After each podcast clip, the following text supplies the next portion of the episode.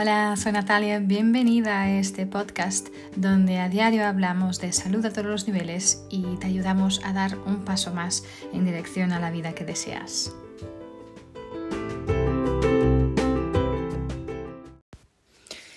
Hola, ¿qué tal? Bienvenidos de nuevo. Em, hoy quiero hablaros de, bueno, de varias cosas, pero creo que especialmente de la muerte y de, celebrar la muerte. Hoy, día, de, día 31 de octubre, la fecha que estoy grabando este podcast, em, hablamos mucho ¿no? del Halloween, de Samhain, eh, mañana todos los santos, el Día de Muertos. Eh, ¿Qué tiene todo esto ¿no? en común? ¿Y qué celebramos exactamente? ¿Cuál es este, este, esta, esto que nos fascina? En poder celebrar la muerte, la muerte, ¿no? Y por qué hacerlo, ¿no? Em, pero cuando llegue esta época del año, em, esto se pone más, más serio, ¿no? Em, y, que, y, que, realmente nos da por, por venerar ¿no? los, los, muertos y hay muchas celebraciones en, en su honor también, ¿no? Y a me gustaría, no sé, mm, hablar un poquito de esto, porque es importante también estos rituales y esta celebración eh, de la muerte, ¿sí? Em, y dónde vienen todas estas, estas tradiciones, ¿no? Y notamos que, por ejemplo, Halloween es algo que se está poniendo cada vez más eh, de moda, ¿no? Aquí también, en España. Y, mm, y bueno, que querramos o no, esto tenemos que reconocer que realmente está, está ganando eh, adeptos, ¿no? Y los disfraces, los sustos, em, la, la, frivolización del miedo, ¿no? Em, realmente se ha, se, ha, se ha, llevado más adelante aquí. e incluso el Samaín el Samhain, que es la, la, celebración celta que realmente procede del Halloween. ¿sí?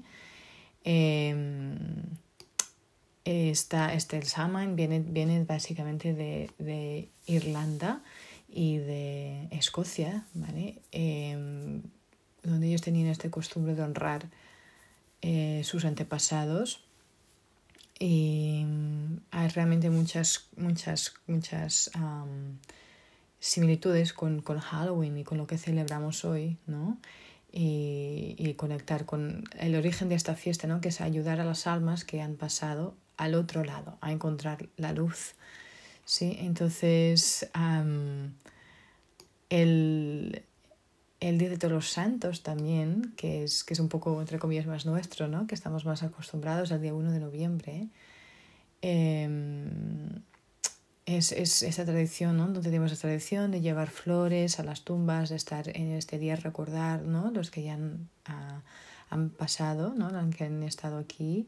Eh, pero este, este día también tiene el mismo origen celta de que acabo de hablar, ¿no? Y, y incluso se recuerdan algunas tradiciones eh, en algunos lugares del país que donde los niños del como del siglo XVIII llevaban, iban por, la casa, por las casas pidiendo comida con farorillos, eh, farolillos sí, en sus manos, o, o, la decoración de las casas eh, con calabazas talladas, velas dentro, ¿no? Entonces, em, y también el de llevar las lucecitas a los cementerios, se toca una campanilla, ¿no? Para guiar los muertos. Em, y obviamente todo esto vestidos de negro. Entonces, eh, los antiguos celtas creían que con la llegada del Samaín, eh, la línea que une este mundo con, la, con, el, con el mundo de los muertos se reforzaba. ¿no? Entonces, los espíritus buenos y malos podrían pasar a través de esa línea. Em, bueno, a con la llegada del cristianismo estos, estos costumbres se, se desterraron, se, se acabaron y, y después, entonces esto se trasladó también a esta festividad cristiana eh, de, del 13 de mayo, que es la misma fecha del antiguo Samaín, para poder desterrarlo ¿no? un poco, creo yo. Eh, el Día de los Muertos también en México, ¿no? Es otra celebración ¿no? que, que, que, está que también ganando mucha, mucho seguimiento, ¿no? También por aquí, este lado. De hecho, este año he notado que con los disfraces de Halloween y de todo esto ya había también disfraces, pues muchas disfraces más coloridos, con flores, con, ¿no? Em, y, y este, el papel picado, las catrinas, ¿no? Y están como un poco también eh, juntándose, casi reemplazando poco a poco a brujas, a fantasmas, ¿no? Y bueno, de hecho en, en 2003 la UNESCO declaró esta celebración mexicana eh, Patrimonio Cultural Inmaterial de la Humanidad, porque realmente es una celebración maravillosa, ¿no?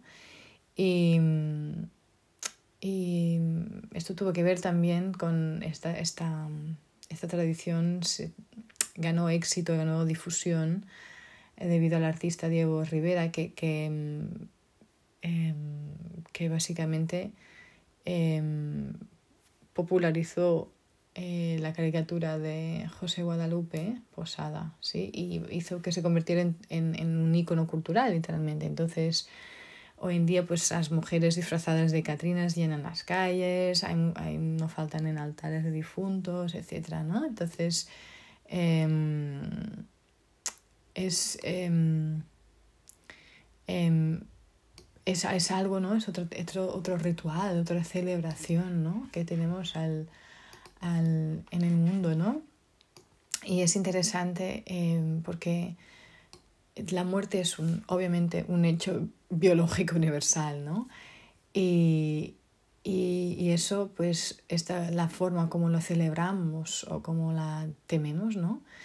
Es, eh, es atravesado por la cultura, ya, ya que las creencias en, en torno a ella hacen que la vivamos de formas tan diversas, ¿no? Que, y no es lo mismo morir en, aquí en Europa como en África o como en Asia, ¿no? Eh, o también tampoco como si es, lo haces en un entorno urbano, un entorno rural, ¿no? Somos, eh, el ser humano, somos, los seres humanos somos el único animal que entierra a sus muertos, ¿sí? Y, y podemos considerar que estos rituales que hemos creado para enterramiento creo que marcan el paso de la naturaleza a la cultura, ¿no? Y el ritual es de las cosas más importantes, ¿no? Que nos, nos distingue de los otros animales también. Y esta ritualización de la muerte tiene una función muy específica, ¿no? El, el, el gestionar este, este enorme dolor que, que causa la pérdida, ¿no? Entonces los rituales nos ayudan a equilibrar, a armonizar, a cohesionar hasta un grupo, ¿no? Que, que, que este grupo que permanece en vida y, y nos ayuda para también marcar eh, el tránsito de quien muere, ¿no? Entonces, eh, mientras que aquí en nuestras sociedades europeas estos rituales se centran en los aspectos más tristes de este acontecimiento, el luto, el silencio, eh, en otras culturas pues realzan el contrario, ¿no? Eh, la alegría, los momentos felices vividos y, y convierten la celebración de la muerte en una fiesta. Sí, es interesante ver esto, ¿no? Eh, el Día de los Muertos en México, por ejemplo, como estaba hablando, esta festividad pues es, es un día de mucha fiesta, mucha alegría, lleno de color, lleno de, de, de sabor, ¿no? Y el, el, pueblo mexicano celebra la muerte por, por, todo lo alto con arte y festividad, ¿no? Entonces, um, el, otro caso donde la donde la, esta celebración pone en acento la, en la alegría es, es en Ghana. Eh, los funerales son anunciados en vallas publicitarias eh, porque se valora mucho que la celebración, donde básicamente se va a comer, se va a beber, se va a bailar, pueda acudir cuanta más gente mejor, pues se percibe que como es, es como un señal de aprecio por la persona difunta. Entonces, además, tienen la costumbre de, de personalizar los ataúdes y le dan la forma de algún objeto que represente al muerto, por ejemplo. Entonces, a lo mejor podemos encontrar ataúdes con forma de, de pelota de fútbol, de, de, coche, hasta de móvil, ¿no? Entonces, es, um, es una de las celebraciones más particulares en, y una, perdón, de una de las celebraciones más particulares en momentos de duelo, donde se invita la alegría son funerales, por ejemplo, con música. Son muy conocidos los funerales de jazz de Nueva Orleans. Y mm, básicamente son unas pasacalles con banda de música en que llevan el, la persona fallecida, ¿no? Desde su casa hasta el cementerio. Y al principio la música suele ser más sombría y triste, pero se va volviendo más optimista, más alegre según van llegando al cementerio, ¿no? Cementerio. Eh, y literalmente hasta dan después paso al baile, eh, donde se les invita a la gente, cualquier persona a unirse eh, a, a, este baile. Y, y, esto también, supongo, permite transitar ¿no? de forma colectiva estas las, las emociones más asociadas a la tristeza, al dolor y la, ¿no? por la pérdida, a otras de agradecimiento, de alegría por lo vivido y lo compartido. ¿no? Y, y es, es, bonito ver también todos estos, tipos de, de, maneras de hacer y de celebrar algo que muchas veces nos, nos da miedo, nos espanta, nos... ¿no? Eh, está, por ejemplo, lo que se trata del, del cuerpo, el cadáver, ¿no? Eh, eh, tendemos a, a, deshacernos de él en un periodo relativamente corto y para siempre, ¿no? Y, pero sin embargo existen tradiciones en que conviven con el cadáver durante un tiempo e incluso lo recuperan pasado un tiempo para pasearlo. sí, entonces este es en Indonesia, por ejemplo, momifican a los muertos y conviven con ellos en el hogar durante meses hasta que la familia eh, ahorra lo necesario para el funeral. Entonces, ah, durante todo este tiempo, este cuerpo sin vida recibe una atención increíble y se les ofrece los mejores manjares, se les ofrecen cigarrillos, whisky, ¿no? en el funeral se lleva el cadáver a hombros hasta el cementerio y se celebra todo por lo alto, con comida, con bebida, con música, ¿no?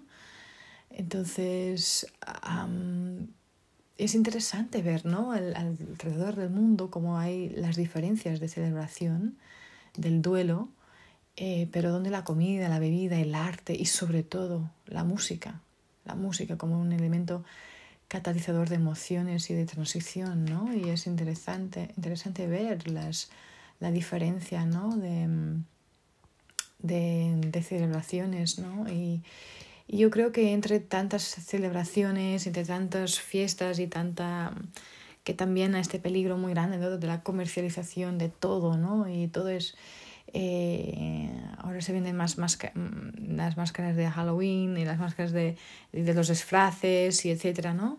Que no nos olvidemos de que estamos celebrando, ¿sí? Y es igual si celebras eh, Halloween si celebras Samhain, si celebras Todos los Santos o Día de los Muertos o lo que sea, eh, es importante acordarte de la raíz de todo esto, ¿no? Que es nuestra relación con la muerte, con nuestra propia muerte, ¿sí? Y realmente mm, es maravilloso ver, yo creo que la muerte debería ser realmente una celebración de la vida, ¿no? Y porque todos moriremos algún día, es, es inevitable, ¿no? Y, y, y, sin embargo muchas veces no, no, somos conscientes de nuestra propia trascendentalidad, ¿no? Entonces creo que el, el, el, el hecho de, de, ser conscientes de, hecho, de esto Em, de vez en cuando nos haría disfrutar mucho más nuestras vidas, ¿sí? No estresarnos tanto por cosas que a lo mejor son insignificantes, ¿no? O, darle atención realmente a lo que importa, porque al final todo va a pasar de manera igual, todos vamos a acabar igual y debemos hacer este, nuestro pasaje por esta vida lo mejor que podamos, ¿no? Tenemos este deber, creo yo, casi, ¿no? Y cuando también aprender ¿no? a, gestionar no solo nuestra relación con nuestra propia muerte, pero también con la muerte de, los, de nuestros eh, seres queridos. ¿no? Si cuando un ser querido nos deja, eh, pasamos por este proceso de duelo que es muy importante reconocerlo y hacerlo. ¿no? Eh, de hecho, hay un, psiquiatra, uh, Kubler-Ross que describe cinco fases en el proceso de duelo, que es pasa primero por la negación, después la ira, la negociación, la tristeza y después la aceptación. aceptación ¿no? Y este, este proceso también se da de manera exactamente igual en, en cualquier otro tipo de pérdidas, por ejemplo, una pérdida laboral, una, una ruptura sentimental, por ejemplo. Sí, mm, yo tengo la sensación que muchas veces en nuestra sociedad aquí europea, ¿no? Eh, nuestra relación con la muerte siempre está en fase de negociación. sí, porque la ocultamos, no se habla del tema, nos incomoda, eh, preferimos no pensar en ello. Pero es tan importante, es tan importante ser conscientes de nuestra propia muerte, el poder aceptarla, el normalizarla, vivirla sin angustia, porque realmente no se trata de temer a la muerte, se trata de disfrutar de la vida. Eh, todas estas semanas, estas últimas semanas, en la escuela de mis hijos, de la cual me orgullo tanto, han estado hablando de la muerte y nos han avisado a los padres para que estemos atentos con los niños porque todo este tema puede mover ¿no? y puede eh, asustar, pero es importante comunicar con ellos todo esto. ¿no? Y yo he notado, especialmente a mi hijo, que ha estado más movido con este tema, pero en la vida no debemos em, intentar de mm, evitar los conflictos o evitar los temas. Al revés, a, a veces es difícil hablar de ellos pero tenemos que hacerlo, ¿no? Tenemos que, mm, que poder realmente ser fuertes para enfrentarlos, porque ellos van a aparecer en la vida. Y darle a un niño esta preparación no es, no es, no es em, quedarte sombrío y hablar de las cosas con negatividad, al revés, hablar de las cosas con normalidad. Y a la vez que es lógico no querer morir antes de tiempo, es obvio, el miedo al dolor o la enfermedad, eh, es normal, es natural, pero debemos aceptar que algún día moriremos y ser conscientes de ello y verlo como algo natural y, y que esto nos sirva para poder apreciar más nuestras vidas, ¿no? Entonces yo creo que mucha gente pierde el tiempo o lo malgasta, ¿no? Como si tuviese tiempo infinito. sí. ¿Cuántas veces, no? Cada uno de nosotros postergamos temas que consideramos importantes. Ah, bueno, mañana ya lo haremos. Como si fuéramos a vivir para siempre. No cuidamos nuestra salud, no cuidamos nuestros afectos, no cuidamos nuestras emociones, hasta que, bueno, hasta que nos arrepentimos de no haberlo hecho antes. Cuando ya no queda tiempo, nos acordamos cuando algo malo sucede, ¿no? Entonces, el aceptar nuestra propia muerte y y la de los demás, ¿no? Eh, nos predispone a vivir en consecuencia, ¿no? A priorizar realmente lo importante y a darle peso a lo que realmente merece la pena, a disfrutar de la vida y del tiempo con la gente a la que queremos, ¿no? Entonces, la muerte no es el final de la vida. Y es importante que em, es, es, quiero decir, es el final de la vida, pero no es el final de ti. Si nosotros seguimos, ¿no? Entonces, pero lo que es importante es que esta, vida ha merecido la pena.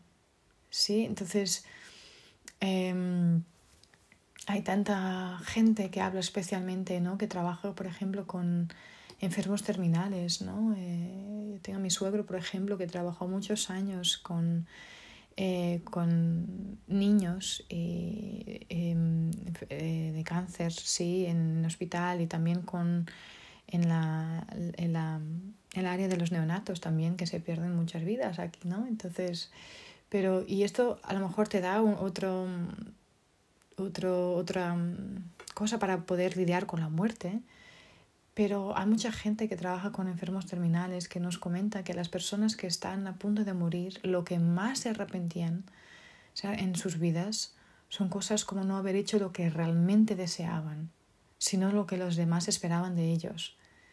El haber priorizado el trabajo a lo mejor y lo material frente al tiempo con la familia, los amigos, el no haber expresado sus emociones, el no haber disfrutado lo suficiente y sentir que habían malgastado su tiempo, el haberse preocupado por cosas sin importancia, no haberse permitido disfrutar del momento, ¿no? Entonces, evidentemente morir antes de tiempo es una gran fatalidad, ¿no? Es y las fatalidades no podemos preverlas, no podemos controlarlas, solo podemos aceptarlas. Y no se trata de angustiarse por saber que moriremos, se, trata de que esta conciencia nos haga aprovechar del tiempo que tenemos. ¿sí? Entonces, em, en estos días en que hablamos más de muerte, pensamos en la muerte, celebramos la muerte, eh, míratelo, que estás haciendo más como que el hecho de que te vas a morir y tener miedo por esto, al revés, mira, ¿qué estás haciendo con tu vida? Date cuenta que te vas a morir, pero que esto te sirva para hacer más con tu vida. Y mm, hay un ejercicio de visualización que a mí me gusta mucho y que nos ayuda a, a ser más conscientes de nuestro tiempo y este tiempo limitado, ¿no? Y que nos ayuda a reflexionar sobre cómo queremos vivirlos y a lo mejor también nos puede ayudar a, a reordenar nuestras prioridades y a reflexionar sobre nuestras prioridades. Entonces, eh, este ejercicio eh, voy a compartirlo aquí con vosotros. Esto lo leí, a, ya no me acuerdo de dónde, creo que era una psicóloga. Pero bueno, es un ejercicio que es, es interesante y nos ayuda a reflexionar sobre nuestra vida y, enfocarnos en celebrarla cada día que, que nos quede, literalmente. Entonces, si quieres lo puedes hacer ahora y si tienes ah, tiempo, si no estás conduciendo y si estás escuchando este podcast tranquilo en casa a lo mejor, pues puedes cerrar los ojos. Y imagina que estás asistiendo a un funeral. Es una bonita capilla, por ejemplo. Y mientras caminas por el pasillo central, te fijas en las flores, la suave música del órgano, del violín. Hay rostros de amigos y de parientes Cuando llegas al altaúd y miras adentro, te plantas cara a cara contigo. Es tu funeral. Entonces tomas asiento. Hay cuatro personas que van a expresar sentimientos de amor y de aprecio por ti para rendirte homenaje. Hay un familiar, a lo mejor tu pareja, hay un amigo.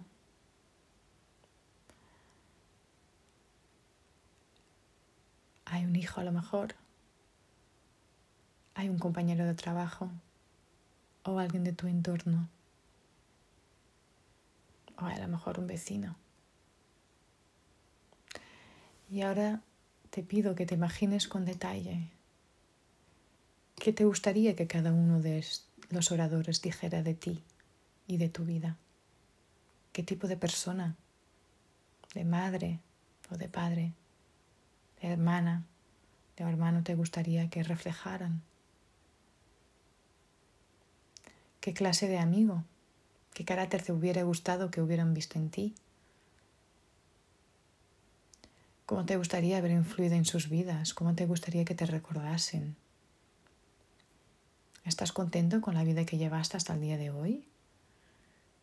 y qué puedes hacer en tu día a día para vivir de forma plena los próximos años.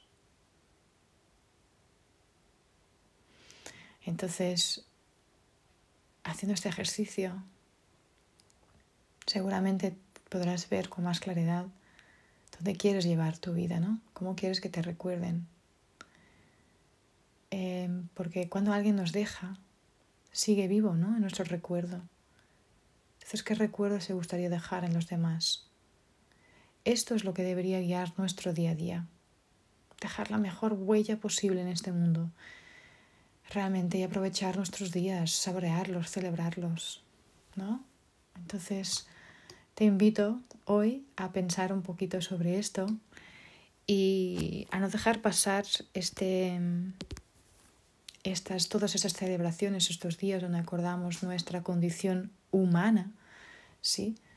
Y donde todos vamos a realmente que nos va a pasar a todos, eh, no con tristeza y no con miedo, pero con esta voluntad, estas ganas de poder hacer una diferencia, conocerte y saber qué estoy haciendo con mis días, cómo estoy llevando mi vida, estoy realmente viviendo lo que quiero vivir, porque el tiempo no es tan largo como nos pensamos. Eh, y eso es importante tener en cuenta. Así que disfruta cada minuto y celebra la vida y respecta ¿no? Eh, la muerte como un paso más y un paso que nos va que inevitable, pero que éste te haga realmente dar valor a lo que tienes ahora mismo.